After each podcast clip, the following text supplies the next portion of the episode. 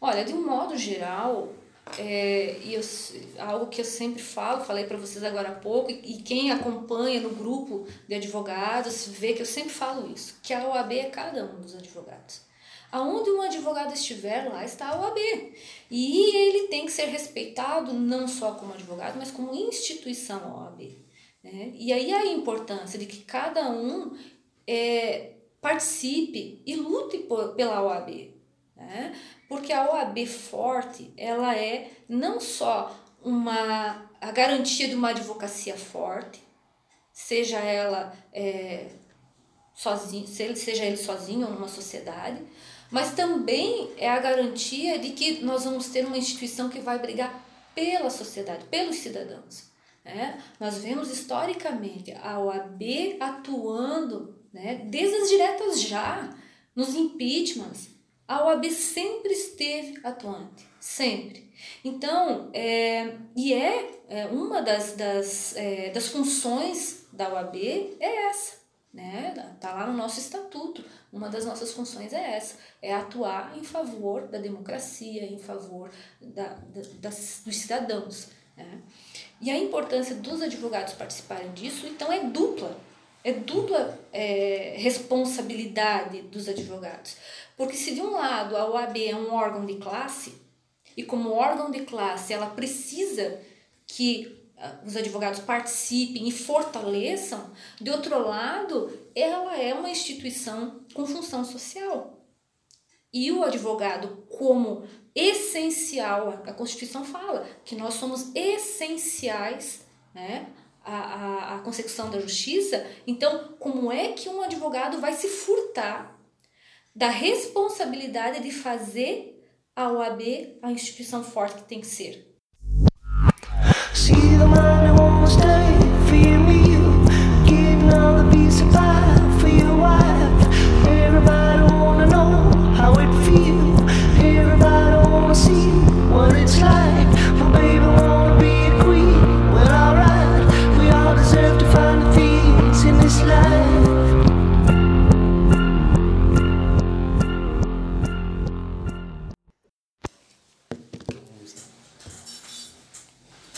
Fala galera, beleza? Sejam bem-vindos a mais um episódio do podcast e canal Advocacionando. Eu sou o Guilherme Chocailo. E eu sou o Rodrigo Guerin. E hoje convidamos a doutora Daniele Masnick, presidente aqui da OAB Subseção de Porto União em Santa Catarina, para bater um papo com a gente sobre aí vários assuntos relacionados tanto à jovem advocacia quanto questões relacionadas aí à militância na OAB. Então, bem-vinda, doutora, ao nosso podcast. E gostaria de fazer uma breve introdução aqui, a, uma apresentação né, de quem é a doutora. Então, ela é advogada civilista, já há 18 anos. Ela tem pós-graduação em, administra, em administração, com ênfase em gestão pública e é presidente da OAB Subseção Porto União, estando no seu segundo mandato, né? O primeiro desde o ano de 2016. Isso mesmo. Só corrigindo, é, pós-graduação em curso. Ah, sim, sim. Uhum. Enfim, é um prazer, né? Estar aqui, especialmente considerando a jovem advocacia aqui, recebendo é, a OAB praticamente, né? Porque é difícil é, quando a gente vem falar sobre advocacia, sendo representante da OAB, não falar também em nome da OAB, né? E a gente está à disposição para falar um pouco aos jovens advogados e a quem tiver também interesse, né? Excelente. Então, doutora, a gente queria que a senhora começasse dizendo por que, que a senhora escolheu fazer direito. Se lá atrás a senhora tinha a opção de algum outro curso, ou se direito já era um sonho de infância, uma influência da família, como foi essa questão para a senhora? Bem, eu, na verdade, não, nunca tive pretensão de fazer direito. Uhum. É, nunca sonhei ser advogada. É, eu é, sou de Matos Costa e quando terminei o, a oitava série né, do ensino fundamental, na época era o primeiro grau, né, eu vim para Porto União fazer é, o curso de magistério no ensino médio. E eu sempre quis ser professora. Terminando o magistério, minha ideia era fazer psicologia. Mas como eu casei, fui embora de, de Porto União e onde eu fui morar não tinha faculdade de psicologia. E é interessante que eu fiz um teste vocacional, na época vinha numas revistas, eu fiz o teste, e dentre as áreas tinha direito, e na, naquela época assim, nunca vou fazer direito, porque eu tenho pavor de lei. Enfim, é, aí fui embora e lá não tinha psicologia. E eu pensei, ah, vou fazer o vestibular, né? Para direito, como primeira opção, segunda opção fiz história, é, só por fazer, para né, pra ver como eu vou e depois eu estudo e vou fazer psicologia em outra cidade. Mas aí saiu o resultado do, do, do vestibular e eu passei para direito. E aí aquela indecisão, né? Vou fazer, não vou fazer. Meu marido não faz, faz, né? Enfim, pensei, ah, vou começar, né? E depois se eu não gostar, eu tranco e vou para psicologia. E aí comecei a faculdade, de fato, no primeiro semestre eu detestei, porque aí vem todas aquelas disciplinas, né? Vem economia, economia foi um horror. É, Ciência toda, política, é, filosofia. Não, filosofia eu gostava, gostava, sociologia, filosofia eu gostava. Mas eu não me encontrava com outras coisas assim, né? E aí, mas não queria desistir, porque pensava, meu, já fiz tão, já fiz seis meses, né? Não vou desistir, vou pro segundo semestre. Fui pro segundo semestre e comecei a gostar, né? Comecei a me encontrar com algumas disciplinas, principalmente as mais filosóficas, sociológicas, e quando começou ali direito civil e tal, comecei a gostar. E aí, daí fui seguindo, só que aí eu era professora e trabalhava muito, meu horário era ruim, porque eu trabalhava no interior, eu tinha que sair às 5, 6 horas da manhã de casa, voltava só às 6 horas da tarde, não tinha tempo para estudar. E era muito difícil para mim isso. E chegou um dado momento que eu pensei, não, do jeito que tá, não dá. Ou eu vou realmente estudar isso aqui, né? Vou deixar de ser professor. Ou eu então vou parar isso aqui e vou fazer pedagogia, porque não, não dá, né? E aí foi onde eu decidi pedir a conta, né? Eu era professora municipal, pedi a conta lá no município e fui tentar uma vaga de estagiária na universidade no núcleo de prática jurídica. E aí consegui essa vaga, comecei a trabalhar no núcleo e como eu tinha muita vontade é, é assim de atender as pessoas, né? as pessoas chegavam para marcar horário, eu era responsável pelo dia todo no núcleo então eu respondia diretamente à coordenadora do núcleo e eu que, que, que gerenciava, né? Então tudo que aparecia de diferente no núcleo eu marcava para o meu atendimento, porque daí eu já estava no atendimento né, do núcleo, então eu marcava para os meus horários de atendimento. As coisas mais bizarras, as mais interessantes eu marcava para mim. É meio antiético, mas tudo bem, né? Tinha essa, tinha essa curiosidade Sim, porque eu queria, sabe? Eu via aquelas coisas assim, mais, né? As injustiças, aquelas coisas assim de, de, de diferentes que você é, tinha aquela paixão realmente pela, por ajudar, por resolver. E ali foi onde eu comecei a ter o contato realmente com os processos. E aí eram vários professores que davam aula no núcleo, né? Cada um num dia da semana. E cada um me dava uma dica, me ensinava uma coisa. E aí já começavam a me deixar responsável por processos, porque daí como todo dia era um professor e tinha que dar andamento naqueles processos, eles já me deixavam responsável por dar andamento nos processos. E eu fui pegando gosto. Isso pegando... no primeiro ano? Não, isso já estava no, no terceiro ano. Uhum. Né? Porque do primeiro e o segundo ano da faculdade eu ainda era professor. Uhum. E do terceiro ano em diante que eu pensei, não, tem que resolver isso. E aí, aí já estava decidido então a seguir o direito. Aí peguei gosto e peguei gosto pela advocacia, porque era. Nesse algo... contato ali no núcleo que pegou no gosto pela advocacia, assim. Isso. Já, já fazia uhum. o atendimento, já ia peticionando Sim. também era muito engraçado, né? Porque vinha cada história doida, assim.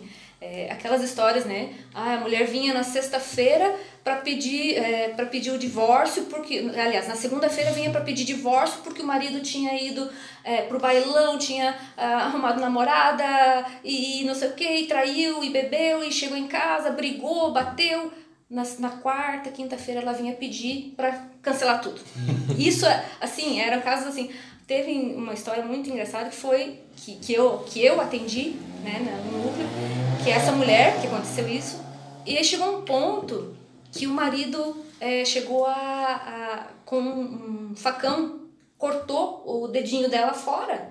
Ela perdeu o dedinho numa briga com o marido E ela veio na, né, na segunda-feira lá com essa situação e daí queria o divórcio de uma vez por todas porque não voltava mais, porque não sei o quê. E não deu outra. Na sexta-feira ela voltou para cancelar tudo. Cancelar tudo. E eu falei, mas olha, poxa, veja bem, a senhora já perdeu o dedo, já aconteceu tanta coisa, o que, que a senhora vai esperar ainda? Já pensou se ele mata a senhora tal? Aí ela falou para mim, doutora, é, ele é tudo isso sim, mas igual ele não tem outro. Então eu quero ficar com ele. E aí você não, não, sabe, são histórias assim que vão te ensinando e, e realmente depois disso ela nunca mais voltou, sabe? Uhum. Não sei como é que ficou a situação dela, mas enfim, são histórias que você vai é, é, conhecendo e vai se empolgando, né? Ver as coisas acontecerem de fato, né? Aquilo Exato. que a gente vê na faculdade às vezes é uma coisa que, tá, mas e como é que eu vou aplicar isso aqui na prática? Cara, é muito interessante quando a gente vê de fato a prática, vê isso aqui. Então é para isso que eu estou estudando uhum. a lei. É porque na prática funciona assim, né? Exatamente. Então, a, a partir do momento que eu tive aquele contato lá no núcleo de prática jurídica e que eu comecei a observar que aquilo que estava nos livros e aquelas leis que a gente estudava e, e todas aquelas regras, elas tinham uma função tão importante na vida das pessoas, né? É, eu comecei a gostar e a estudar cada vez mais e, e, e me dedicar realmente, né? E aí eu nunca pensei em ser outra coisa depois disso. Abandonei o magistério, depois voltei a dar aula, mas já na faculdade mas é, a advocacia realmente ela é muito prazerosa. É, por isso, isso, que é muito interessante essa questão do estudante já fazer estágio. Uhum. É um ponto muito importante. Inclusive com a entrevista com a Mayra, ela citou isso comigo. Falou assim, pô Rodrigo, você não gostava, né? Faculdade de Direito no começo, eu falei, não, até o terceiro ano eu não gostava. Porque eu não tinha prática com isso. Uhum. Aí foi que eu fui, pô, comecei trabalhando no Procon, fui pra Vara da Família, enfim quando eu comecei a ter contato que eu comecei a gostar. Então, para quem está ouvindo a gente, se é estudante de direito e às vezes está meio assim, pô, será que direito é para mim? Será que é, eu estou no lugar certo? De repente é a questão de você estagiar, estagiar. ter a prática, conversar com advogados, conversar também com uh, pessoas que estão no serviço público, né, funcionários públicos, para ver, se descobrir, né, estar no meio faz muita diferença. Exatamente, e tentar ver a área também, né? Uhum. Pode ser que com uma área você vai ter o contato e vai ser um caso de amor, e em outra vai ser um caso de ódio. É o caso, né? É. Então tem que ter essa. Tem que ver qual área que. É, porque é. o direito ele é muito abrangente, abrangente né? Você é, tem um, N oportunidades de trabalho, não só de trabalho, de realização, né? Uhum. É, mesmo que você não queira trabalhar na área do direito, todo o conhecimento que você adquire numa faculdade de direito vai para a tua vida. Exatamente. Né? A pessoa que entra numa faculdade de direito, ela não sai igual. Uhum. Não sai igual ao que ela entrou. Nunca. É mais difícil de ludibriar essa pessoa, né? Ah, sem dúvida. E se ela não sabe, ela vai pesquisar. Exatamente. E a, a questão, assim, o, o senso de sociedade, né, principalmente Sim. de pertencimento e de buscar uma sociedade melhor é gigante, né? Ah, sem dúvida. É a cidadania, né, dessa pessoa. Sem dúvida. E a doutora não pensou em, em seguir carreira acadêmica? Já gostava da, dessa parte de dar aula? Eu dei aula, eu dei aula na UNC é, por dois semestres, dei aula de direito civil e processo civil. Acabei parando porque daí é, é é bastante coisa. A gente acaba tendo que escolher alguns caminhos, né? É, a mesma coisa que o Dr. Homer falou, que ele não tinha o pique que muita gente tem de advogar bem e ser professor. Assim, Exato. Assim, é, é, e ainda eu tinha a OAB, a, a, a, a, as aulas, né?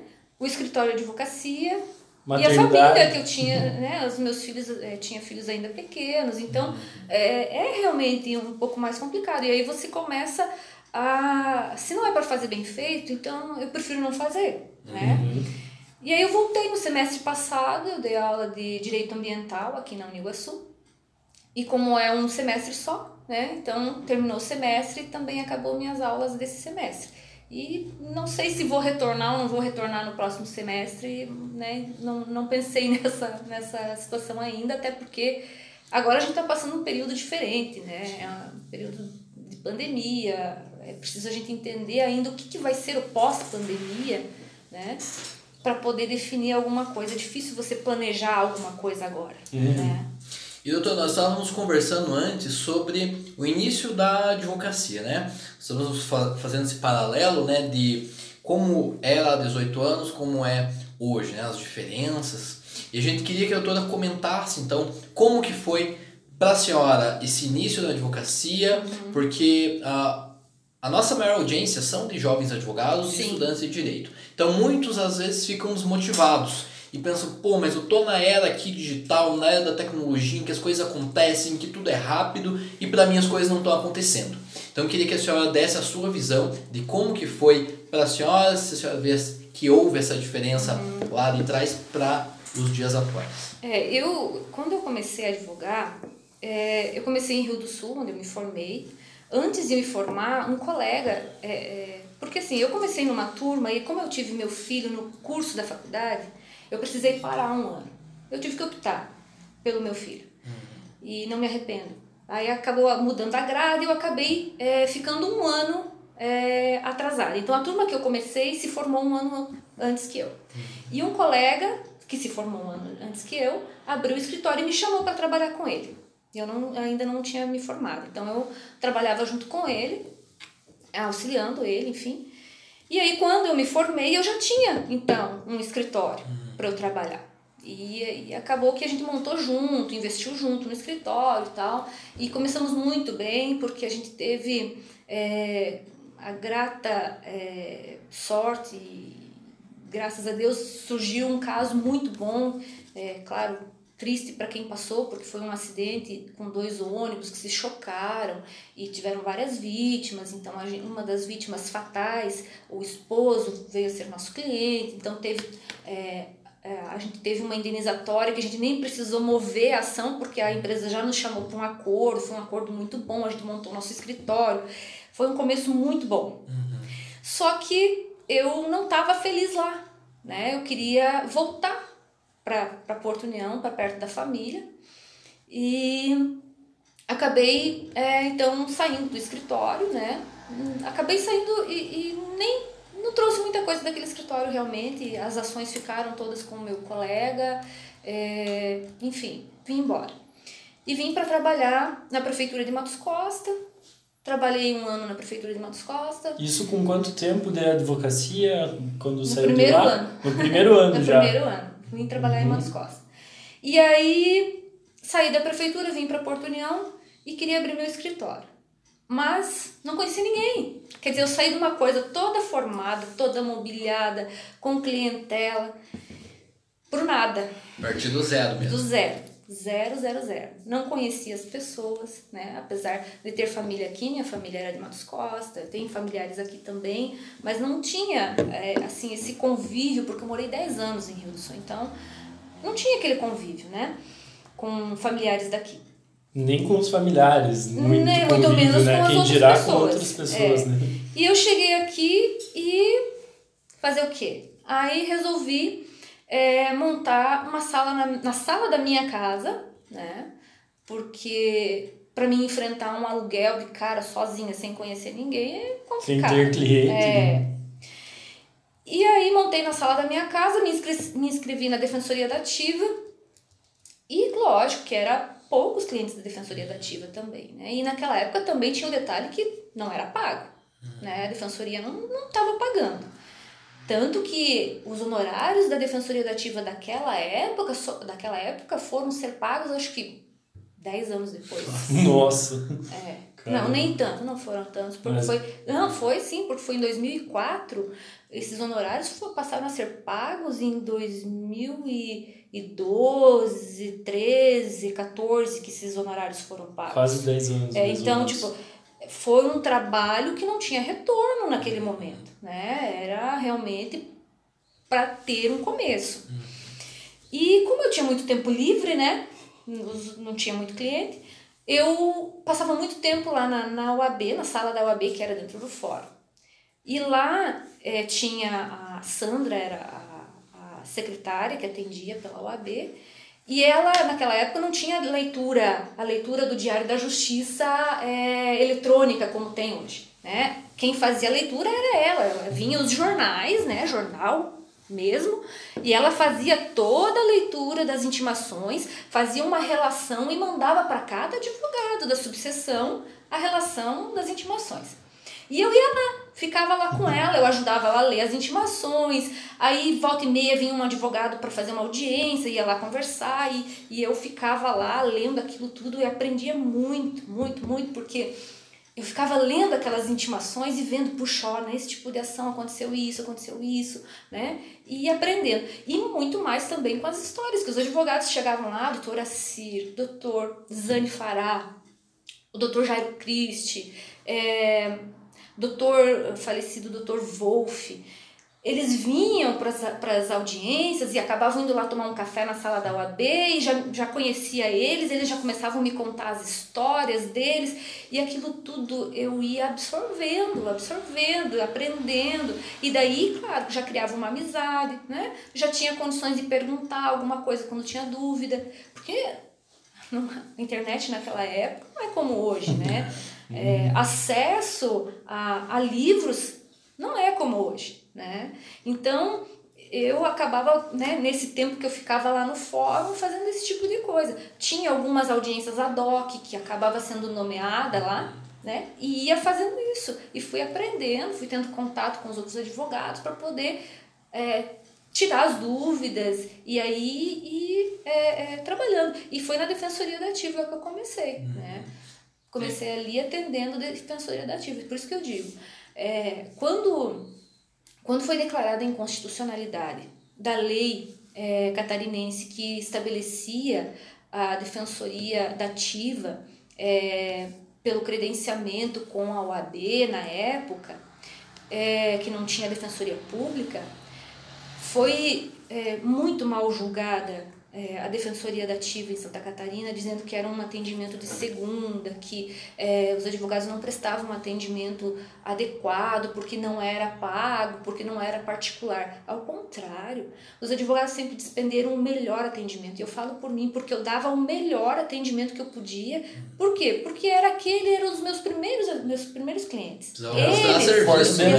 ali para fazer uma carteira de clientes. Né? E eles foram falando para os seus amigos, para os seus parentes, para os seus vizinhos e não tem. Se tem uma dica que, que eu posso dar, é essa. A, o melhor marketing que você pode ter, que você pode fazer, é atender bem, independente do caso que for e da pessoa que for. Se ela vai te pagar à vista, se ela vai te pagar parcelado, se é um pro bono, se é um dativo, atenda bem. Porque esse, essa pessoa vai falar de você para o outro, porque a advocacia ela é um, é, é um trabalho de confiança. Se, se o teu cliente não confia em você, ele não vai te contratar. E como que ele vai confiar em você se ele não te conhece? Ele vai confiar em você porque uma outra pessoa falou de você para ele. Olha, eu confio porque é, fez isso para mim, porque deu certo. Claro, cada caso é um caso, mas a confiança que é passada, essa é, esse é o marketing.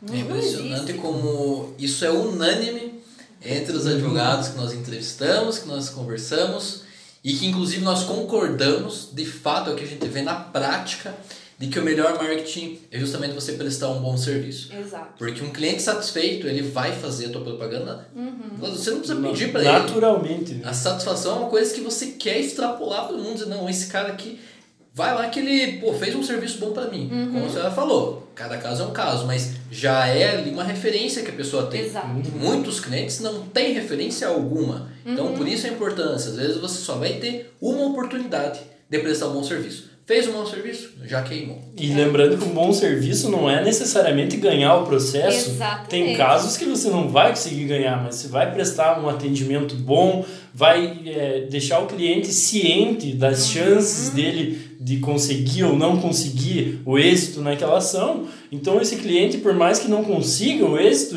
ele vai ser satisfeito Sim. se ele entender o serviço que foi prestado, entender que você tentou tudo que poderia tentar, né? E lutou pelo direito dele. Então, é, de, até nesses casos inexitosos, vai surtir efeito, né? Essa Exatamente. bom atendimento, um bom, uma boa prestação de Olha, serviço. nesses 18 anos de advocacia, eu tive uma cliente, uma só, que entrou no meu escritório porque passou e viu a placa. Uma. O restante dos meus clientes sempre foram por indicação de outro cliente. Todos. Então são 18 anos de advocacia de indicação de um para o outro. Não, não, é, não existe melhor é, estratégia de marketing do que essa. É, inclusive, num episódio com o Dr. Omar, a gente estava comentando, ele, ele comentou isso também, né? Tanto uhum. que o Rodrigo comentou agora que é unânime, né? E.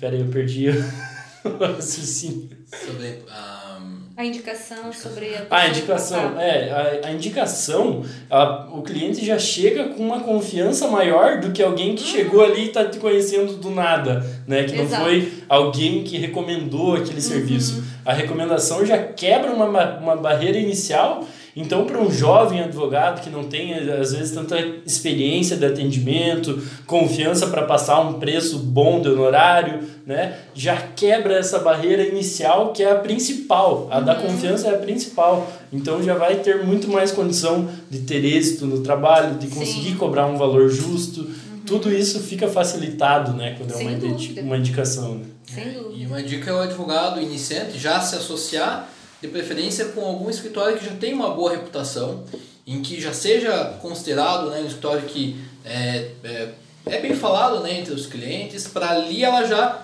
ter um feedback, né, já ter um, uhum. um background para segurar ela ali, né? Uhum. Porque se ela se lança e não tem ainda pessoas que vão indicar, pode demorar um pouquinho mais, né? Aqui o cuidado é que você se associe com pessoas que uhum. têm uma boa reputação, né? Senão o efeito pode ser justamente o contrário. Uhum. A, a má reputação que a pessoa pode transmitir para você. Exato. E para você, o boca a boca, essa indicação foi surgindo principalmente de origem na Defensoria Dativa. Da é Defensoria Dativa. Defensoria Dativa foi o que, que foi é, me dando condições de ir angariando os clientes. Claro, foi demorado, foi, porque, como eu disse, a, a, na, naquela época a defensoria ela era prestada é, exclusivamente pelos advogados nomeados pela OAB. Não existia um sistema como hoje existe, né, vinculado com a Defensoria Pública, não. Era um, nós, íamos até a sala da OAB, dávamos o nosso nome para a secretária, a secretária tinha uma listinha com o nome dos advogados que faziam defensoria e ela seguia né, naquela naquela relação. E aí o que, que acontecia? Como a minha mãe morava em Matos Costa, eu tinha também um atendimento lá. Então os, as pessoas que moravam em Matos Costa e que vinham procurar a defensoria da ativa, ia para mim. Por quê? Porque eu tinha escritório lá. Né? Eu não tinha um escritório lá, mas eu atendia na casa da minha mãe.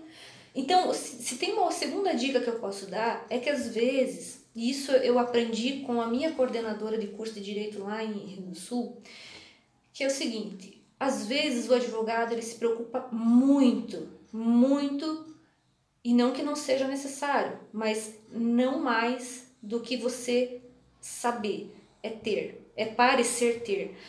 Um bom escritório é bom, é bom, lógico que é bom. É, é bom você ter um bom equipamento, é bom você ter um, bons móveis, uma boa localização, é bom, mas não é o essencial.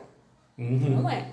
O essencial é ter cliente. O né? essencial né? é você saber atender o teu cliente, saber o que ele quer, porque muitas vezes é um problema sério que a gente quer aquilo que o cliente não quer. Uhum, né? Uhum. E aí você causa um problema, porque às vezes o cliente quer uma coisa, e eu vou dar um exemplo bem prático. Uma situação que o cliente queria, era uma, uma declaratória de paternidade, que a, a mãe entrou com ação, né? Pedindo a declaração da paternidade. E o pai, ele só queria decidir a pensão. Só que na, eu, na minha inexperiência, no afã de querer fazer algo, falei, tá, mas você não vai nem questionar a paternidade? Ele, ele não queria questionar a paternidade, ele queria assumir a paternidade. Mas eu queria que ele questionasse a paternidade. Entende? Então, e o que aconteceu? Eu fiz uma declaração, fiz a, questionei a paternidade, pedi exame de DNA e o resultado? ele era o pai. Então, ele sabia que ele era o pai. Não precisava daquilo. Uhum. Né? Lógico. Tem casos e casos, mas no meu caso, sabe? E aí foi toda uma demora no processo, uhum. porque eu convenci ele de questionar questionar a paternidade, que não precisava. E aí gerou uma briga, por quê? Porque aí ele questionou a paternidade, a mãe ficou brava, toda aquela situação, né? Então causou um transtorno que poderia ter sido evitado se só porque só, só discutisse a pensão. Uhum. É, é, o papel do advogado interpretar aquilo que é passado para ele, porque muitas vezes o cliente também não sabe transmitir com clareza exatamente. Uhum. Às vezes ele só chega ali, doutor, meu problema é o seguinte, e fala.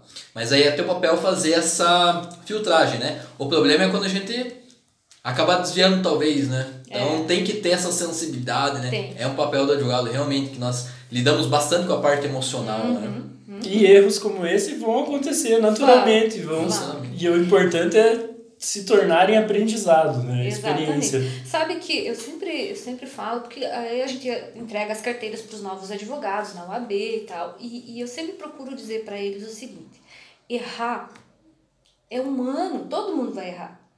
Claro que ninguém quer ser a vítima do erro, hum. né? Ninguém quer. E ninguém quer errar também, né? Mas tem que ter consciência que errar vai acontecer, só que a pessoa que erra, ela tem que ter a hombridade e a decência de falar para o cliente: errei e vou tentar consertar. Se tiver conserto, vou consertar. Se não tiver, vou ter que arcar com o prejuízo. Né? E, e isso, é, eu já passei por uma situação bem complexa disso. E às vezes não é porque a gente é, não saiba. Às vezes é aquele minuto da desatenção, ou às vezes é algo que você não previu, né? Que, que poderia acontecer, né? Mas tem situações que acontecem. E aí você vai lá vai ter que né, mostrar né, para o teu cliente realmente eu errei. Né? E, e eu... todo profissional também tá. Um médico, um engenheiro, pode dar problema. É. Né? Mas e a diferença, a diferença do médico, do dentista, enfim, é que o nosso erro já está pré-provado. Porque o nosso erro está dentro de um processo. Né? Então, o nosso erro, ele já é pré-provado e pré-julgado.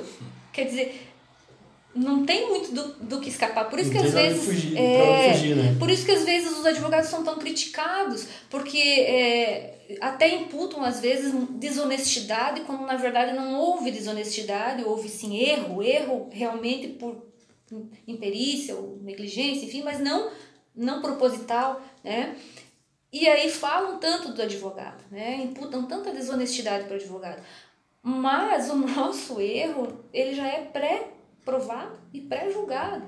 É difícil, por exemplo, você é, vai num dentista, o dentista vai lá e diz que fez o tratamento do canal do teu dente. Quem que vai dizer que não fez?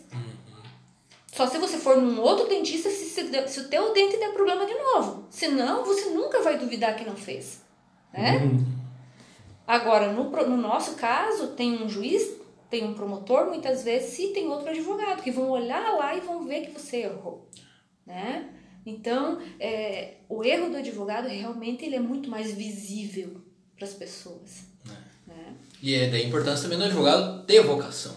O advogado sentir que é aquela ali a parada dele. Porque uhum. tem muitas pessoas que muitas vezes podem começar a faculdade de Direito e por não ter uma opção acabam advogando por uma questão de deixa a vida me levar. E aí hum. é, essa pessoa está muito mais suscetível a erros do que uma pessoa que eventualmente estaria ali focada depois Sim. aqui, né? Então é realmente uma questão que a gente tem que ter bastante cuidado.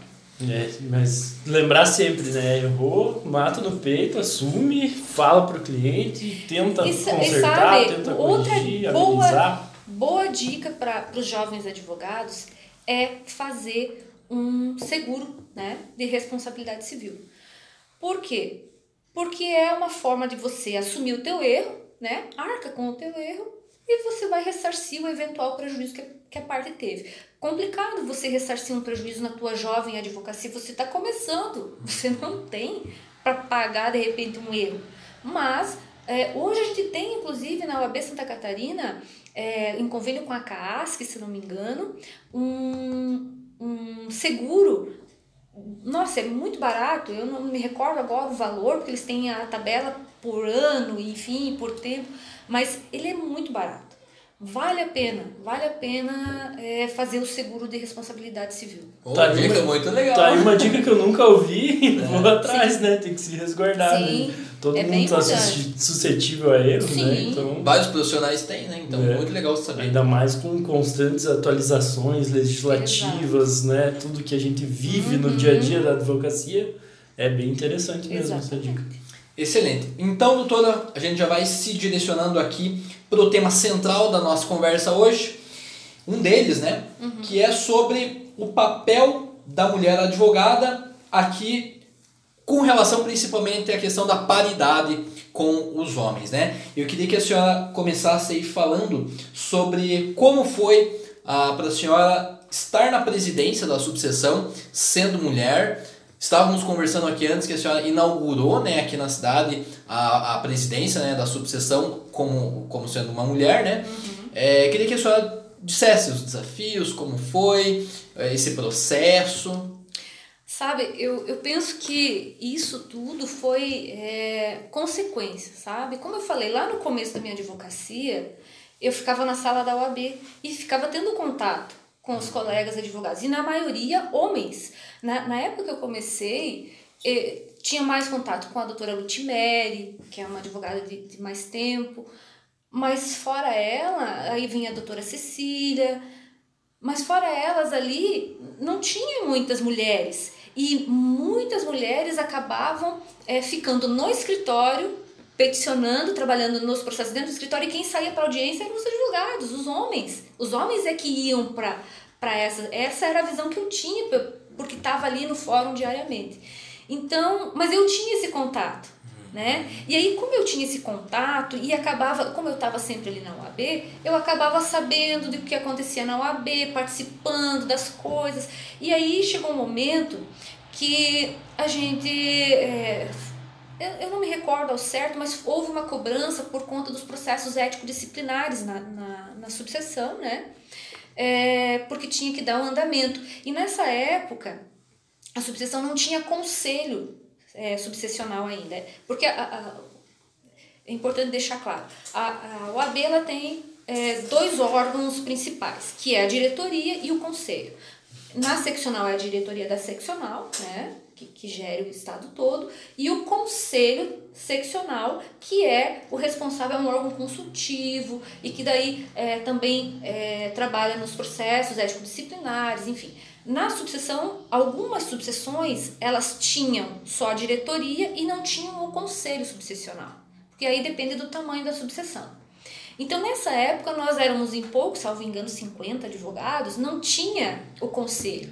E aí então tinha era preciso uma comissão para trabalhar esses processos ético-disciplinares, né, que vem para a subseção, a subseção tem que fazer a instrução desse processo e remete de volta para a seccional para ser julgado lá. Que a subseção não julga, ela, ela nem recebe nem julga, ela faz o, o, a instrução só. E aí, é, esses processos estavam ali e não, e não tinha quem desse andamento. E eu tava trabalhando ali na, em algum, alguma coisa que eu não nem. Sempre tava ali na UAB, né? E aí soube dessa situação. E aí eu comecei a ver que aqueles processos ali, comecei a olhar e tal. E aí sei que o doutor Hernani é, Bortolini era o presidente da UAB da época, ele precisava formar a comissão. E aí ele acabou me nomeando para essa comissão, como presidente da comissão, e me autorizou a escolher as demais pessoas que iriam, queriam participar comigo nessa comissão. E aí então escolhi o Tuco, né, o Luciano Ribas Passos, e a doutora Alice Bolbuc, que era uma advogada recém é, formada e que ela advogava aqui e acabou indo embora. E nós três, então, formamos essa equipe para trabalhar nesses processos ético-disciplinares. Então, ali foi onde eu comecei a entrar na, na, na política oabiana ou, né, enfim, na OAB. Então eu digo o seguinte, que não foi nem é, por uma questão de sorte, de sorte ou, ou, que eu pensasse, ou que eu quisesse, ou programasse. Não, não planejei, não programei, foi algo que aconteceu. Mas aconteceu por quê? Porque eu estava ali, porque eu me coloquei ali, porque eu me interessei por aquilo ali. É, então, a partir dali, eu fiquei na comissão. Depois, o Dr. Marcos Ober é, foi candidato, me convidou para integrar a chapa dele como secretária. Depois, eu fui a vice-presidente dele e depois, na sequência, presidente na primeira gestão e presidente na segunda gestão. Então, é, é, isso tudo foi decorrência da minha disposição né, de, de sempre estar tá me colocando à disposição e trabalhando pela classe e vendo as coisas que aconteciam, que precisavam tomar uma direção. Foram várias reuniões que a gente teve e que não tinham mulheres, não iam mulheres, iam os homens na reunião. E eu, por muitas vezes, fui a única mulher lá. Mas em nenhum momento eu me senti inferior, ou, ou mesmo qualquer um dos colegas me, me inferiorizou ou me desencorajou. Não, bem pelo contrário. Sempre fui muito bem tratada. Mas eh, sempre também me coloquei como igual. Nunca é, me coloquei numa condição de menos ou e, e sempre me, me, esforcei muito por fazer bem, né? Fazer bem feito aquilo que, que era pedido, aquilo que, que era aquilo que era, que era colocado, né? Então, é, algo que eu sempre, sempre coloquei também é, para as mulheres, e enfim, onde eu, onde eu converso sobre essa questão da mulher, é que a mulher, ela precisa fazer bem ao ponto de fazer melhor que o homem, para ela ser reconhecida igual. Então, é, se de um lado eu cheguei a ser presidente porque eu me coloquei, é porque também nenhum homem se colocou como eu. Né? Eu sempre me dediquei mais do que os outros. Não porque eu quisesse ser mais, mas porque eu queria, porque eu gostava. Né? Sempre foi por isso. Então nunca, nunca planejei ser presidente, nem tampouco me planejei estar naquela comissão. Mas sempre procurei fazer o, o que fosse preciso né? Porque na minha visão, eu, é, eu olhava certas coisas pelas histórias que os colegas me contavam quando estava lá na UAB, o doutor Zani, o doutor Assir, o doutor Wolf, enfim, todos os advogados que, que passavam lá e me contavam as histórias das, dos enfrentamentos que eles faziam, das vezes que tinham que entrar na sala do juiz, que eram barrados em alguns lugares, né, é, de histórias de, de delegado não deixar atender, preso. E eu olhava aquilo e eu pensava, isso é absurdo. Isso é absurdo porque nós não estamos fazendo isso por nós. A gente não tá, eu não estou indo é, falar com o juiz ou falar com o delegado para mim. Eu estou indo por um cidadão, eu estou indo defender o direito de uma outra pessoa. Então, me barrar é barrar o direito da outra pessoa, isso não pode acontecer. Então, eu, eu me indignava com as coisas que contavam, das histórias, enfim, e tomava gosto por defender, por enfrentar as por enfrentar e enfrentar essas lutas que eram dos advogados, né? E aí foi onde eu fui encaminhando, fui participando. Aí o doutor Hernani, na época que ele foi presidente, ele fazia uma vez por mês, pelo menos, uma reunião que era um almoço ou uma janta no sábado. E aí já reunia todos os advogados para escutar dos advogados aquelas reclamações que eram é, que deveriam ser levadas ao juiz. Né? E eu, em todas elas, eu estava. Às vezes era a única mulher que estava lá. Mas eu ia, eu ia, participava e me colocava à disposição porque precisasse, mas sempre no intuito disso, de buscar um, um, uma forma de melhorar a advocacia, né? de ter melhores condições do exercício da advocacia. E não foram poucas, às vezes, na área criminal também. Hoje nós temos muitas advogadas na área criminal. Mas na área criminal, quando eu comecei a atuar, era, era só eu né? E eu ia no, na, na UPA, no parlatório, ainda em Porto União era tranquilo, porque a, o parlatório é separado e tal. Mas União da Vitória, eu cheguei a ter uma, uma ocasião em que me colocaram na sala, numa sala de atendimento que era fechada, só eu e o preso. Cara, e assim, eu, na hora, eu pensei, meu Deus, mas eu sou mulher, eles vão me prender aqui junto com esse preso. E na hora, na hora que eu pensei isso, eu já pensei também, peraí, mas eu sou advogada. Eu não sou uma, só uma mulher. Eu sou advogada, vou me importar como uma advogada. Se eles vão me fechar aqui dentro, vão me fechar e eu vou ficar aqui, vou falar, vou fazer o que eu tenho que fazer. Não importa. Então, é, é claro que, que não que os advogados têm que tomar essa atitude, não é isso.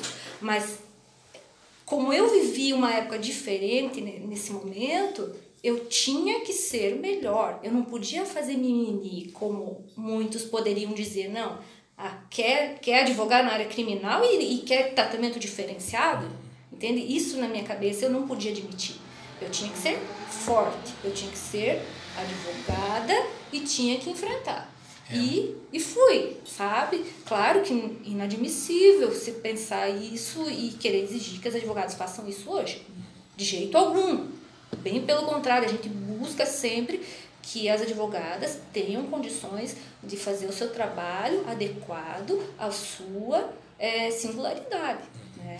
É muito legal conhecer o histórico desse processo por conta de que muitas vezes algum é, claro hoje já está muito mais equalizado isso né hoje inclusive é capaz até de ter mais advogadas mulheres do que homens uhum. mas uh, historicamente, é uma questão que o direito antigamente era visto mais como uma profissão masculinizada. Exato. Nós vimos mais os advogados uh, no tribunal, falando mais, como a própria doutora falou, né, na OAB também eram mais vistos, estavam mais ali é, em evidência. Né? E é muito importante as advogadas de hoje conhecerem como que foi o histórico da doutora para verem que, uh, apesar de hoje essa situação já estar tá mais equalizada, em algumas subseções pode ser que ainda não esteja assim. Sim. Algumas, em alguns lugares, pode ser que ainda tenha uma prevalência masculina ainda. Exatamente. Daí a importância da mulher se provar. E também concordo com isso que a doutora falou, de que a mulher acaba tendo que se provar um pouco mais do que o homem, porque naturalmente, é, é, é triste admitir isso, mas em muitos casos os homens já gozam de uma certa credibilidade pelo simples fato de ser homem. E a mulher ainda tem que se provar mais do que o homem, né? E ainda mais na seara criminal, né? E é um Exato. reflexo histórico, né? Não é algo de agora, não é Exato. é... Muitas vezes não é nem o advogado de agora que tem alguma atitude que, que cause isso, né? Uhum. Claro, tem casos e casos, mas na maior parte, na minha opinião, é um reflexo histórico do machismo, né? Que acaba ocasionando Mas é, isso. sabe, é, quando você fala é, essa questão de, de, de, do homem já ter é, essa essa aparência mais forte, ou essa, essa cultura de ser o ser mais forte, quando aí eu, eu fiz o meu montei meu escritório na sala da minha casa, né, para atender os dativos. Depois disso, eu me associei a um outro colega que já não mora mais aqui, foi embora. E ele já era um pouco mais velho que eu. E eu estava trabalhando no escritório com ele. E aí as pessoas chegavam no escritório e perguntavam para mim. A gente não tinha secretário, era ele e eu, mas como normalmente ele saía muito e eu estava mais dentro do escritório, eu atend, acabava atendendo as pessoas. E aí as pessoas chegavam para mim e perguntavam: "O doutor está?" Daí eu, o doutor não está, posso ajudar? Ah, não, não, é, a senhora é secretária, né? Então, sempre essa visão, ou mesmo quando eu digo, não, eu sou advogada também, não, mas eu prefiro ser atendido por, por ele. Por quê? Porque já olha é, com, com um olhar de que o homem é mais forte. E eu sempre digo para as pessoas o seguinte: o advogado não pode demonstrar medo e não pode demonstrar dúvida do que está fazendo. Porque, em sua consciência, você tem um problema que você não consegue resolver, certo? Você vai olhar para a pessoa que vai resolver o teu problema e olha para uma pessoa com aparência fraca, não vai, não vai contratar, não vai confiar. Né? Então você tem que ter uma postura de uma pessoa que vai resolver o problema da outra.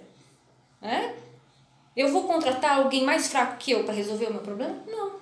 É, eventualmente, se for uma questão em que é das, fora da sua alçada, ter o brilho de admitir que não é da sua alçada. Mas se é alguma coisa, uhum. vamos supor, ela é civilista, pessoa civilista, mas que nunca lidou com um caso específico de família. Muitas vezes é o caso dela bater no peito e falar, não, eu, eu assumo aqui esse BO e vou pesquisar e dar o sangue para fazer. Uhum. Nesse sentido, né? Eu concordo com a doutora, Tem realmente. firmeza, né? Tem que ter um firmeza naquilo que fala. Uma conversa é, com o cliente, né? Assim, ó, já aconteceu casos e acontece porque a vida é dinâmica, né? É a vida é dinâmica, então nem tudo a gente vai saber resolver na hora.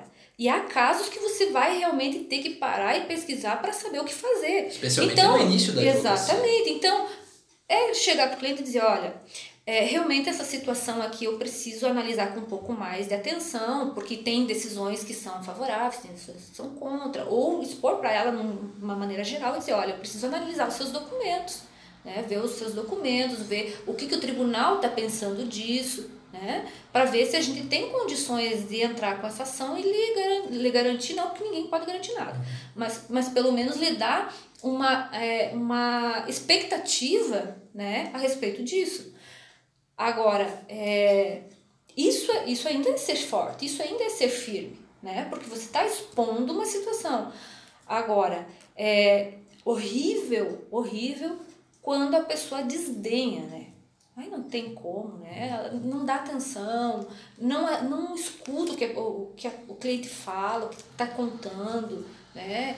É, é, isso é terrível. Eu já vi vários clientes que, que aí a gente acaba atendendo as pessoas na OAB, vêm reclamar de algum atendimento, né? Que, ah, porque é, não me explica, porque eu peço explicação, não me explica, né? Essas coisas. Não assim, sabe o que está sendo feito, não né? Tá, não diz, não informa o que fez. Né? Ou, por exemplo, nesse caso que, que a doutora citou aí, né? De dizer que não, é, eu preciso analisar a documentação, preciso analisar bem a fundo esse teu caso, porque tem julgados divergentes, então é muito no detalhe que vai ser decidido é. esse caso. É muito diferente de você falar, não, tem que, tem que ver. Uhum. Tem que ver, ah não, tem que dar uma olhada. Explica o que tem que ser feito, Exatamente. o que tem que ser analisado, por que, que vai dar uma olhada. O cliente vai sentir uma firmeza uhum. maior, né? vai confiar mais no Exatamente. teu serviço. Exatamente. E doutora, agora vamos encaminhar aqui para o segundo tema central da nossa conversa, que é a importância da participação do advogado na OAB. Queria aqui, inclusive, é, destacar principalmente o papel da mulher advogada. Aqui na nossa cidade a gente sabe que é bastante atuante, Porto União, União da Vitória. As advogadas realmente botam a cara, participam das comissões. Queria que a doutora falasse um pouco sobre esse assunto. Olha, de um modo geral, é, e eu, algo que eu sempre falo, falei para vocês agora há pouco, e, e, quem acompanha no grupo de advogados vê que eu sempre falo isso, que a OAB é cada um dos advogados. Aonde um advogado estiver, lá está a OAB. E ele tem que ser respeitado não só como advogado, mas como instituição OAB.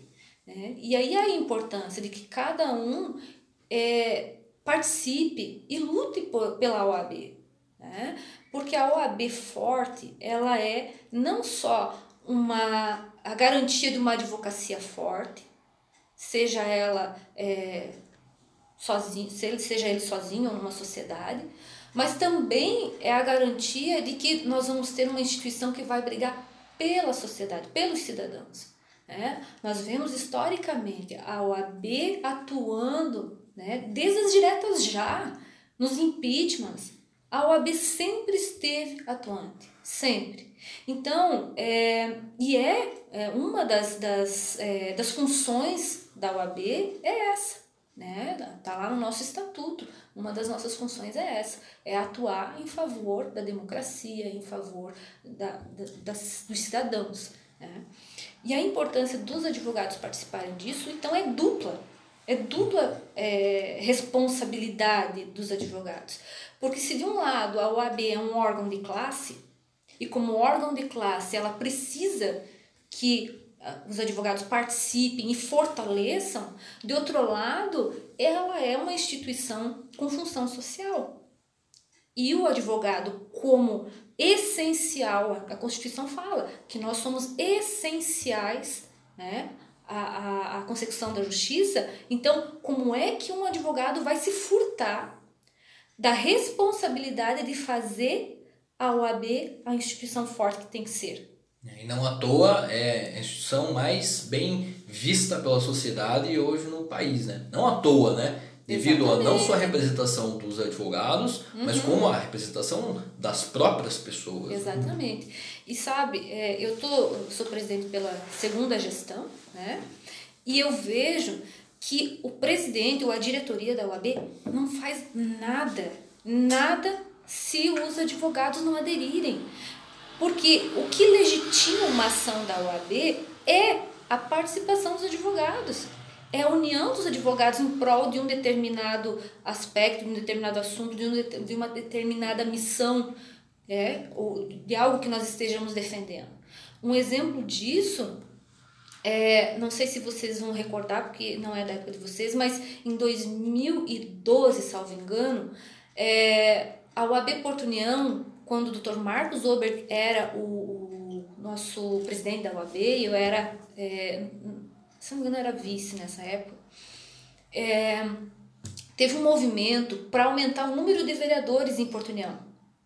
E nós encampamos uma campanha é, que se chamou Basta e já, já, eles já tinham aprovado a lei para aumentar o número de vereadores. Nós fizemos esse movimento, coletamos assinaturas e nós iríamos ingressar com uma ação popular. Não precisou, porque eles mesmos, os próprios vereadores, é, então entrar, é, voltaram, voltaram atrás. atrás e reduziram de novo. Então vejam a importância de um movimento social né, e com apoio da advocacia. Né? Então veja que não é só pelos advogados é pela sociedade. Né? E do outro lado, olha, por exemplo, a defesa das prerrogativas dos advogados, quando ah, não, no passado não muito distante, tínhamos aí, é, nós éramos barrados para entrar, por exemplo, ah, na delegacia para falar com um cliente antes dele prestar um depoimento. Quem é que defendeu a prerrogativa dos advogados foi a OAB. Quando vocês, eu sempre falo quando entrego carteira para os jovens advogados, olha, nós temos um SOS advocacia, um SOS prerrogativas, em qualquer horário que você precisar, se você tiver aqui na delegacia de madrugada e você não for atendido, graças a Deus aqui nós não temos esse problema mais, mas se porventura em algum lugar você tiver esse problema, você pode acionar, o AB vai na hora na hora, entrar em contato e vai defender o teu direito de ter acesso. Então, além de um órgão de classe, é também uma instituição social, com função social. Né? E nós é, é, temos que nos unir e lembrar que um presidente, seja eu, seja o presidente da seccional ou um presidente do Conselho Federal, ele não é OAB. Eu não sou OAB. Nós somos OAB. E a partir do momento que nós, temos, que nós tenhamos esse entendimento, nós vamos passar a ter mais força.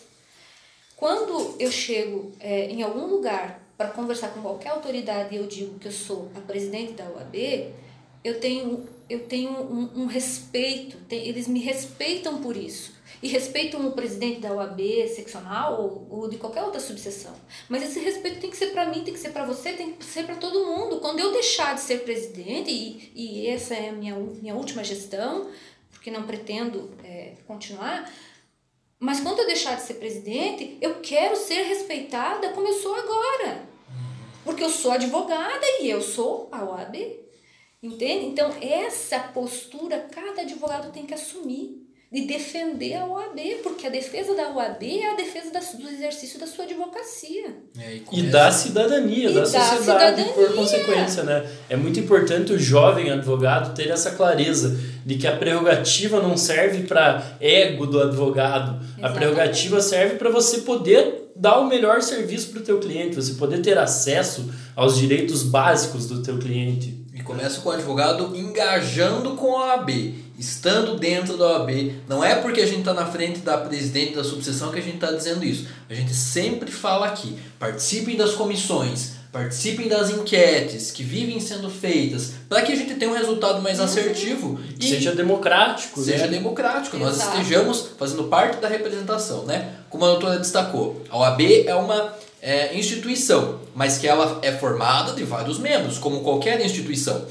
Desde que haja participação de todo mundo, ela vai ser uma instituição forte. Do contrário, é, é meramente você alegar um espectro de alguma coisa sem forma, sem solidez. Então é muito importante realmente a participação do advogado.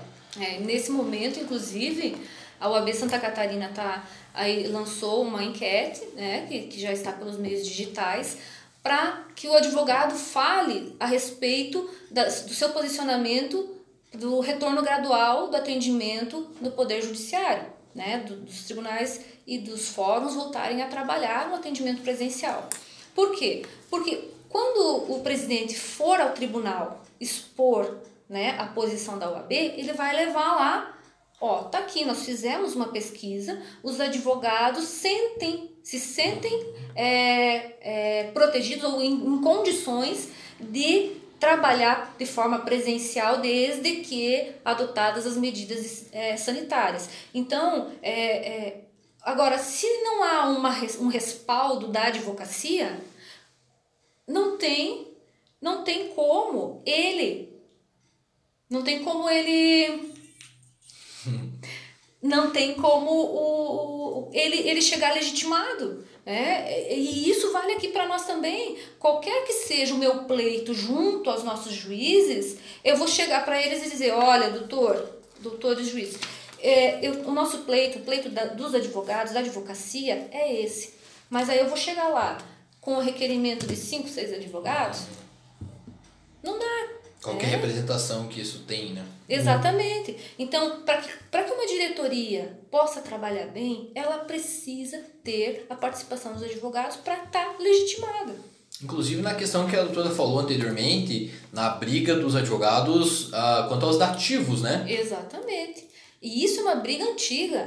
Olha, para vocês terem ideia, eu estive conversando com o doutor Amaral no ano retrasado a respeito, o doutor Amaral, nosso juiz da primeira vara civil, a respeito da defensoria dativa, e o doutor Amaral ele foi advogado antes de ser juiz. E ele me disse o seguinte: desde quando eu era advogado, nós já tínhamos essa briga. Então veja que não é uma briga atual, é uma briga antiga. Nós avançamos, avançamos, porque nós não tínhamos pagamento. Nós conseguimos ter os pagamentos atualizados, isso por volta de 2012, 2014. Depois foi, é, apesar da inconstitucionalidade declarada da nossa lei, foi criada a Defensoria Pública e conseguimos avançar é, nessa última gestão para um sistema né, de, de credenciamento e de pagamento administrativo da Defensoria Dativa, mas tem muito ainda para a gente conseguir. Olha o valor que são os nossos honorários. Né? É, é baixíssimo. Uhum. E considerando o ônus que nós temos, porque hoje no nosso, no nosso CPC atual, o ônus de intimar a parte, de intimar testemunha, né, é, é todo do advogado. Olha, o ônus do processo é nosso também, porque o processo eletrônico, ele é eletrônico para o tribunal, mas para nós é papel. Porque nós é que coletamos os, os documentos do nosso cliente, nós é que temos que providenciar toda essa, essa transformação em eletrônico, né? Então, todo o custo está conosco. Todo o custo do processo está conosco. Uhum. E aí nós vamos enfrentar aí um processo, por exemplo, de juizado especial a 200 reais, um processo inteiro do juizado especial, e ter que intimar a parte, ter que mandar AR, para testemunha, para chamar para audiência.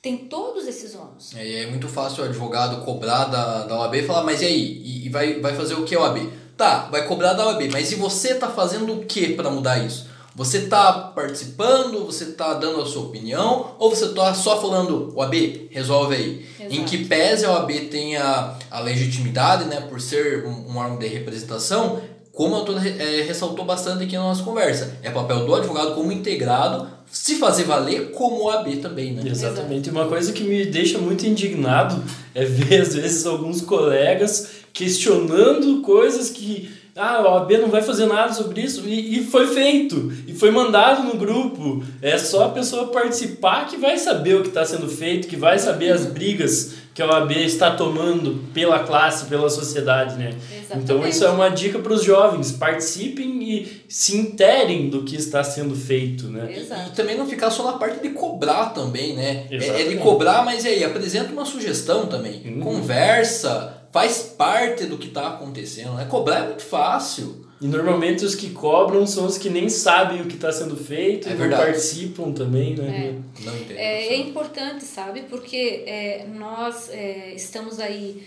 numa gestão de, jo de, de jovens julgados, não, desculpa, de advogados, é, digamos, veteranos, né? E a gente está vendo que há pouco interesse de jovens advogados para herdarem, para darem a continuidade nisso. E aí, e a gente está vivendo num período de uma grande mudança, grande mudança. Por quê? Porque a pandemia ela está adiantando coisas que a gente pensava que iam acontecer no futuro. Uhum. Por exemplo, audiências virtuais, né? E adiantando é, sem ter estrutura para isso. Nós não temos, nem o tribunal tem e nem os advogados têm estrutura que garanta as, não só as prerrogativas dos advogados, mas muito mais as garantias processuais para as partes. Né? Numa audiência de conciliação, vamos lá, é possível? É, é possível uma audiência de conciliação virtual. É, né? Você vai estar no seu escritório, a parte vai estar na casa dela, o juiz lá em home office nesse momento de pandemia, ou eventualmente depois da pandemia, né? É, vai, vai estar assim. Agora, uma audiência de instrução, ela demanda uma série de garantias processuais que tem que ser garantidas. E aí, é, já houve, por exemplo, uma colega é, de outra cidade estar numa audiência, por exemplo, de instrução trabalhista e, sem querer, ela acabou clicando no mouse e desligou é ela da audiência. Até, daí, claro, o nervosismo bateu, até ela conseguir retornar para a sala de audiência, o juiz já tinha advertido ela. E quase deu uma confissão ficta no processo, porque o juiz, porque ela saiu da audiência sem, sem, sem, sem perceber. Né? Então veja o, o grau da, da, do problema que é. Né? Ou mesmo você está no teu escritório e cai o sistema. O ônus de provar que o problema aconteceu é teu, não é o tribunal, não. Todos nós, advogados, sabemos que não admite mera alegação. Você tem que provar. E aí? Como é que vai provar? É, e falando em pandemia, doutora, um assunto que nós já discutimos aqui com alguns convidados, é sobre as alterações que houve na, na advocacia do, dos advogados. A, a senhora sentiu que depois da pandemia, durante, uh, houve muita mudança, um enfraquecimento, viu novas oportunidades para o advogado iniciante, para quem está começando agora, como é que ele lida com essa questão da pandemia? Alguma dica? Olha, para mim, pessoalmente, é, diminuiu, claro, diminuiu o volume de atendimento, mas por outro lado, é, eu, eu senti que tranquilizou um pouco, sabe? Não é mais aquela loucura de atender, de fazer, de correr, de atender, enfim. É, deu uma tranquilizada, a gente pode trabalhar com um pouquinho mais de calma nos processos. Lógico que é um problema sério, porque é, a advocacia, ela. Nós somos autônomos, nós dependemos de atender, nós dependemos do processo andar para nós termos a nossa renda. Né? Então, nesse aspecto, é, principalmente para o jovem advogado que não tem ainda um, um passivo para poder bancar ele, é bem complicado. Eu é. pergunto isso porque muitos advogados podem estar começando agora e pensar, putz, mas eu sabia que no começo ia ser difícil, mas não imaginava que seria tão difícil. Então é interessante a gente destacar que nós estamos vivendo uma situação excepcional, uma situação nunca Sim, vivida antes. Então a dica é, não desanima. Não. Se é para isso que você sente que nasceu, que essa é a sua vocação, continua. Mesmo escritórios consolidados, como é o caso da doutora, passado por uma diminuição. Então quer dizer, você que está iniciando, evidente, né, que está ainda mais uhum. suscetível a isso. É, sabe o que, que, eu, o que, que eu tenho visto? É, com a situação da pandemia, as pessoas saem menos, em virtude disso, acabam também é, se utilizando muito mais dos serviços de internet. Então, é óbvio que vai daqui para frente acontecer muito é, é, os problemas com compras na internet. Então, é importante o advogado estar tá atento à questão consumerista, né? Porque é um nicho que, que pode ser que, que, que amplie, né? Uhum. Porque é, ó, é lógico, você comprar uma coisa é, presencialmente, você vai olhar, você vai né, analisar se é aquilo que você quer mesmo, se o preço, né, vai consultar preços, enfim. Agora, numa compra pela internet, Além dos casos de fraude que podem acontecer, também tem as questões do produto não ser aquilo que você queria, ou, né, enfim. E aí tem todo o direito consumerista que vai é, amparar é, esses casos. Então, um, um dos nichos que de repente vai melhorar é esse. O outro aspecto é a questão da própria do auxílio emergencial, né? Muitas pessoas que tinham direito não conseguiram receber, que de repente é, pode, é um, um aspecto que pode ser trabalhado na advocacia, né? A questão da, até os próprios benefícios previdenciários, a esfera trabalhista, né? Com as demissões que ocorreram, né? Então, são, são áreas que realmente na pandemia tendem a ter um, um movimento maior. O consultivo empresarial também, né? Nesse momento de saber como lidar para não ter um passivo uhum. trabalhista. A Lei Geral de Proteção de Dados, né? Um também. assunto que eu estou um pouco inteirado, mas que vai vir à tona aí com muita força, né? Exatamente. Tudo migrando pelo digital, né? Uhum. Sim. É porque, assim, as causas, as causas, elas surgem da dinâmica das relações humanas. As relações humanas não deixaram de existir por causa da pandemia. Elas só mudaram. Exatamente. Elas só mudaram de forma, mudaram é, o meio pelas, pelas quais elas acontecem. Então, os desentendimentos vão acontecer. Eu até brincava com vocês antes da gente começar que as pessoas saem menos, arranjam menos confusão. Contudo, a confusão é inerente ao ser humano né? É algo que, às vezes, quando você menos espera, você está dentro de uma confusão. Quer seja uma, uma confusão na internet, no Facebook. Exatamente, exatamente. E aí, aí a gente vai entrar naquela situação de que internet é terra sem lei, é terra sem dono, mas não é não, né? É. Nós temos crime de injúria, nós temos crime de, de calúnia, de difamação, que geram tanto na esfera criminal um efeito, como geram também na esfera civil. E aí é onde também a advocacia vai colher os frutos. Outra coisa importante é o advogado compreender a, a situação. É, hoje, os fóruns eles estão trabalhando em home office, os oficiais de justiça só estão cumprindo mandados que são emergenciais, então os processos estão mais lentos. Aí vem mais aquela situação, muito melhor conciliar, muito melhor é, é, dentro do seu, do seu escritório, não precisa ajuização. Você tem o teu escritório, de repente, uma notificação, né?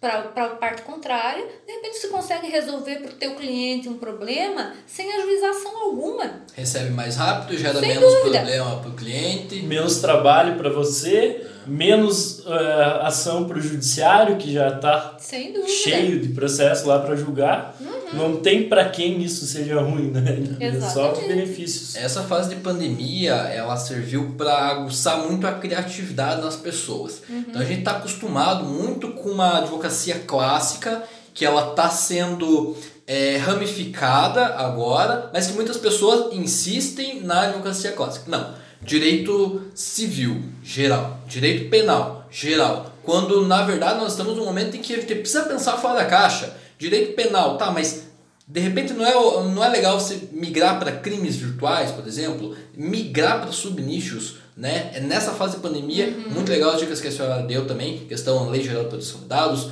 questão consumerista virtual. É, é nisso que a gente. É, é para isso que serve esse podcast. Não é para ser mais um canal de notícia, é para vocês refletirem, verem quais que são as novas uhum. tendências. Por isso a gente traz pessoas com mais experiência, pessoas com menos experiência, de vários ramos, para que vocês também tenham insights e tirem reflexões para aplicar na vida de vocês.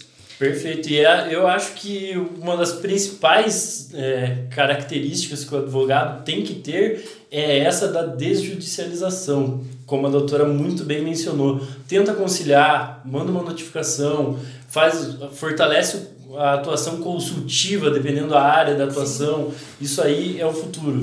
É. é, uma coisa, eu até discutia hoje lá no escritório, uma situação que aconteceu e, e vendo que as pessoas, elas, elas às vezes é, evitam procurar o advogado porque não querem gastar, né? não querem pagar consulta para o advogado.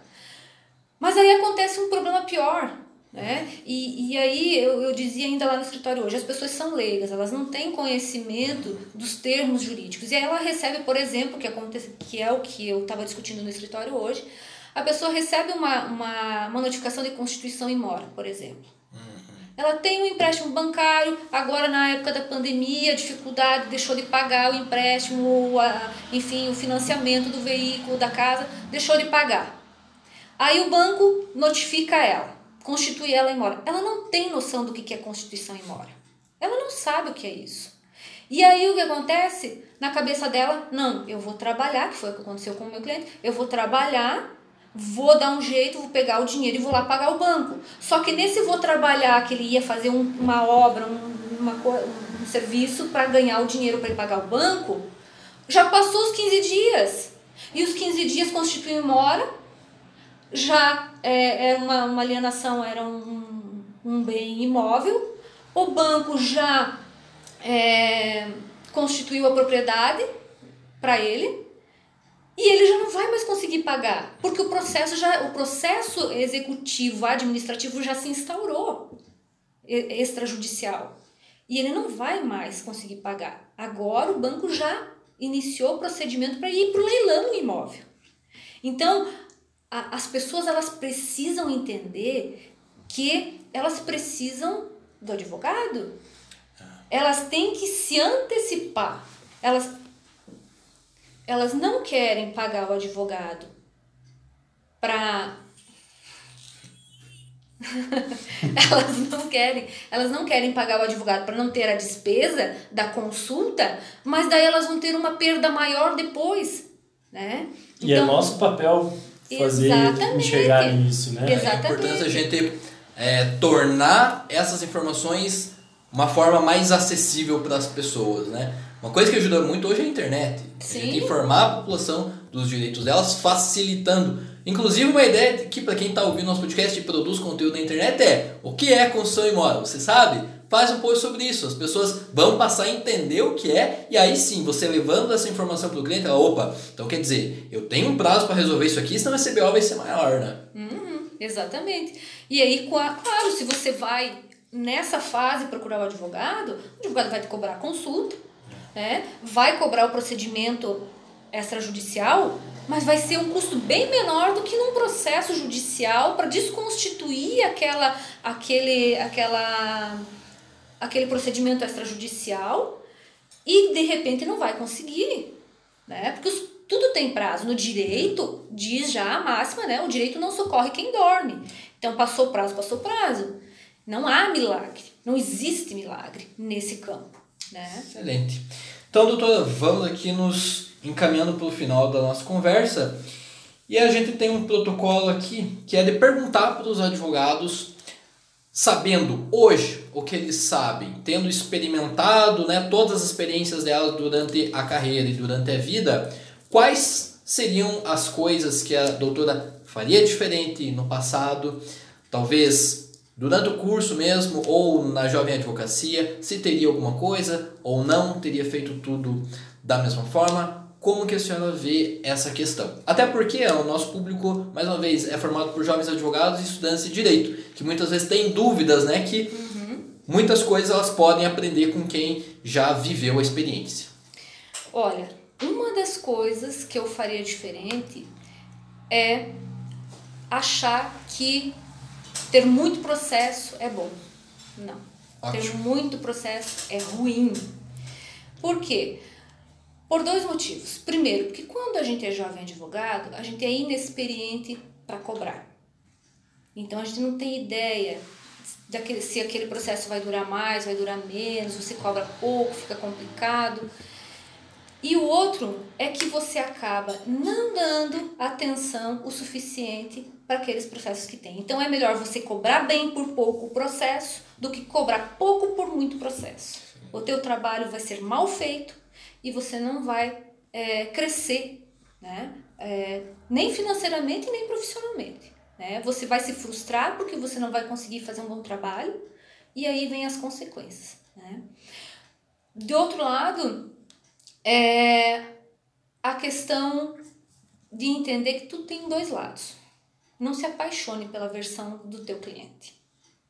É, é difícil falar isso? É, é difícil, porque até hoje, às vezes, eu me pego apaixonada por alguns processos e eu sofro, sofro muito quando não dá certo.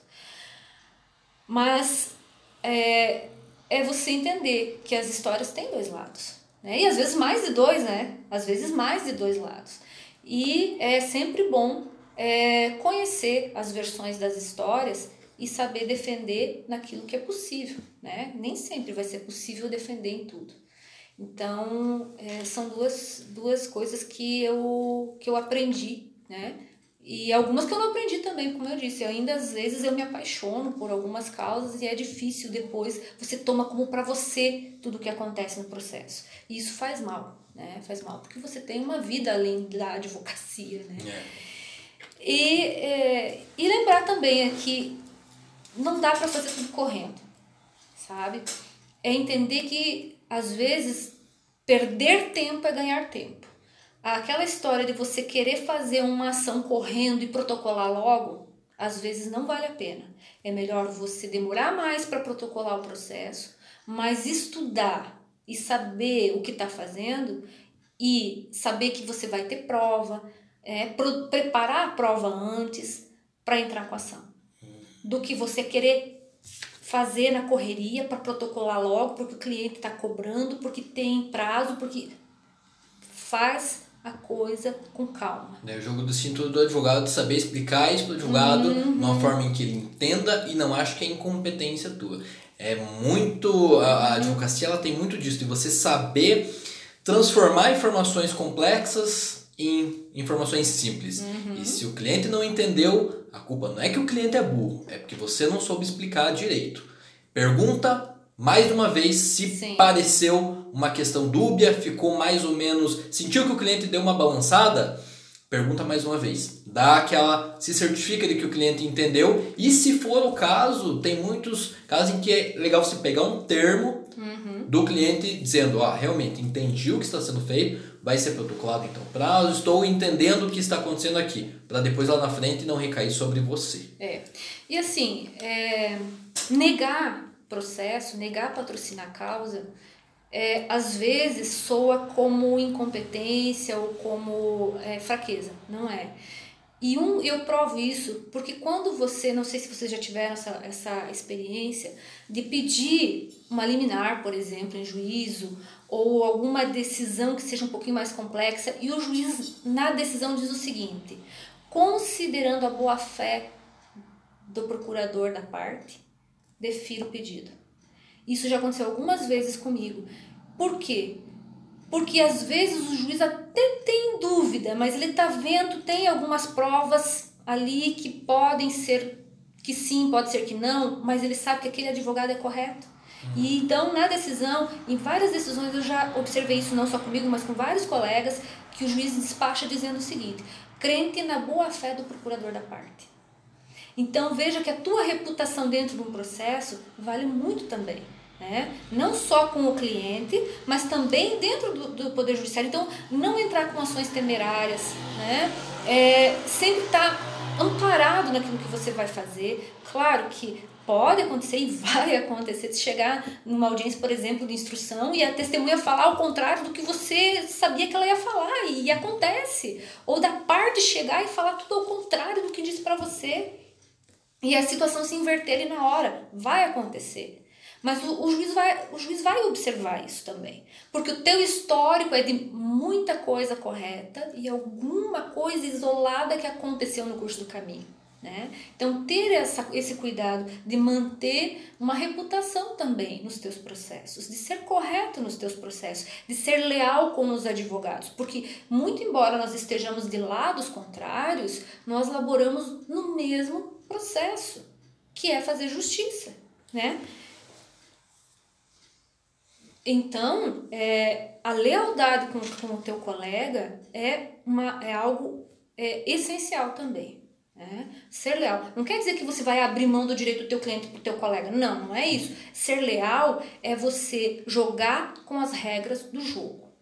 Né? Você não burlar as regras do jogo. E eu vou dar um exemplo muito, muito que me, me deixou muito triste uma certa vez, é, numa ação de execução de alimentos a cliente. E a minha sorte, gente, tem gente que detesta a consulta por WhatsApp e por Messenger. Eu amo. Por quê? Porque tá tudo ali gravado. Não tem, não tá ali gravado. Então a cliente veio para uma execução de alimentos, a mãe dela, depois ela se tornou maior de idade e ela prosseguiu na execução de alimentos, uma execução velha. E aí é, eu mandei uma mensagem para ela no Messenger dizendo o seguinte: é, Fulana de tal, eu gostaria de saber se você vai continuar com a execução. Agora você é maior de idade, eu preciso que você venha no escritório para que assine a procuração para dar prosseguimento. Não, eu quero sim, passo aí tal dia, tal hora. Inclusive, é, preciso ver com a senhora quanto que tá a dívida, porque ele nunca pagou, babá, beleza. Aí ela veio, assinou a procuração, eu dei continuidade. Passado um tempo, fui intimada no processo porque o advogado da parte contrária trouxe uma declaração feita por escritura pública em que a minha cliente dizia o seguinte, que ela não tinha nada a cobrar porque ela tinha recebido tudo. Hum. Ou seja, eu tinha ficado de mentirosa na história, porque ela disse que nunca recebeu e eu sustentei isso no processo, né? A minha sorte é que eu tinha toda a conversa no Messenger, tirei a conversa do Messenger e coloquei no processo, porque eu não ia passar de mentirosa, né, no processo. Mas veja a deslealdade do colega, que além de antiético, eu poderia ter representado ele né, na, na UAB, não fiz isso. Por um, eu até falei para ele, em consideração, em algumas coisas eu falei que não iria representá-lo, mas que realmente me senti é, muito triste né, com aquilo, porque ele foi desleal. Né? E aí a cliente também acabou numa situação ruim porque ela teve que se explicar, né? Então, assim, não ser desleal com o colega, né? porque pode acontecer no outro dia você estar no outro lado da, da situação. É triste a gente admitir isso, mas se a gente tá falando é porque acontece. É. Né? Eu só quero deixar uma última dica, que na com verdade certeza. são duas dicas e são é, experiências. A primeira delas, façam o ABPREV. É a previdência do advogado. Né? É, quanto mais cedo, melhor. É, a gente nunca sabe. Não estou falando só por conta de uma aposentadoria. Estou falando por conta de uma eventualidade, um acidente, um, né? Fica doente. Poxa, nós ficamos doentes, nós temos que trabalhar doentes mesmo. Muitas vezes eu já precisei, porque eu não fiz meu plano de previdência, eu não pude me afastar do meu trabalho e eu sofri, por exemplo, na gravidez da minha filha, eu tive o parto, tive prazo para cumprir durante o parto e na época o juiz não me deu, não me deu suspensão do prazo, eu tive que cumprir prazo no meu pós-parto. Então, olha a importância de ter a ordem prévia. Né? Lógico, hoje nós já temos uma legislação que nos ampara no pós-parto, mas de um modo geral, se a pessoa, se o advogado ficar doente, o que, que ele vai fazer? Né? E a outra, além da OAB Prev, de eventualmente, se possível, constituir uma sociedade unipessoal. Né? Por quê? Porque você vai ter toda a regularização da tua, da tua advocacia, a questão do imposto de renda menor. Em Santa Catarina, nós já temos isso tudo facilitado no Sociedade Já. Você faz tudo pelo teu computador, pela internet. Você nem precisa mais nem ir na junta comercial, você não precisa ir na prefeitura, você não precisa ir em lugar nenhum. Você entra no Sociedade Já lá, e se inscreve e faz. Lógico que tem, uh, você vai ter que ter um, um apoio é, de um contador, mas vale a pena, né? É, aí com, quando você já tiver com a advocacia engrenada, que já tiver os alvarás saindo, vocês vão ver a diferença. Pagar 27,5% de imposto de renda ou 4,5%. É uma diferença considerável. Realmente. Então, doutora, muito obrigado por ter aceitado o convite para participar do nosso podcast. Oh, foi uma conversa aí bastante produtiva, falando sobre vários assuntos. Tenho certeza que não só advogados iniciantes e estudantes de direito, mas também advogados com experiência vão ter bastante insights aí, bastante assuntos, uhum. né, para abstrair dessa conversa. Muito obrigado, doutora, pela participação, pelas valiosas dicas aí, trocas de, de experiência. É, espero que o assunto tenha sido bastante útil para quem está ouvindo aí a gente. Se for útil, compartilhe com alguns colegas, é, sugira aí alguns temas para a gente abordar também nos próximos episódios. E a, as portas também estão abertas para a gente conversar mais vezes, doutora. Eu que agradeço e a OAB está de portas abertas, né? E o meu escritório também, né? O que precisar, a gente sempre está aí auxiliando os advogados, os jovens advogados que tiverem dúvida, que precisarem de um apoio, que quiserem, às vezes, né? Não é nem questão da OAB, mas é do trabalho mesmo, tem dúvida. É, tanto eu quanto o Luciano, a Cintia, o Daniel, que são diretores da OAB, estão sempre à disposição para auxiliar no que for preciso, para auxiliar num processo, para tirar dúvida, para defender prerrogativa, enfim, o que for preciso. E eu só queria deixar uma frase, que é, é um livro, está é, tá no livro do Francisco Musnick, que ele fala é, sobre a jovem advocacia, é, que diz assim, ó, não desista antes da hora e nem cante vitória antes do tempo. Eu acho isso, essa frase imprescindível para o jovem advogado. Especialmente na fase em que a gente se encontra. Exatamente. É. E a gente já comentou várias vezes aqui do advogado iniciante, mesmo às vezes sabendo das dificuldades que vai ter no início, ele espera que seja menor, ele espera chegar num patamar financeiro mais rápido. Comigo aconteceu isso, mas a importância do advogado ver que ele está plantando as sementes corretas, que ele está fazendo ali, está caminhando rumo ao sucesso profissional que ele deseja, né? Uhum. Então é muito muito per pertinente essa frase aí para a jovem advocacia mesmo. Persista. Não é fácil, mas é compensativo. Excelente. Então obrigado a quem ouviu a gente até agora ou assistiu a gente no YouTube e até a próxima. Valeu, galera, até a próxima. Valeu, obrigada.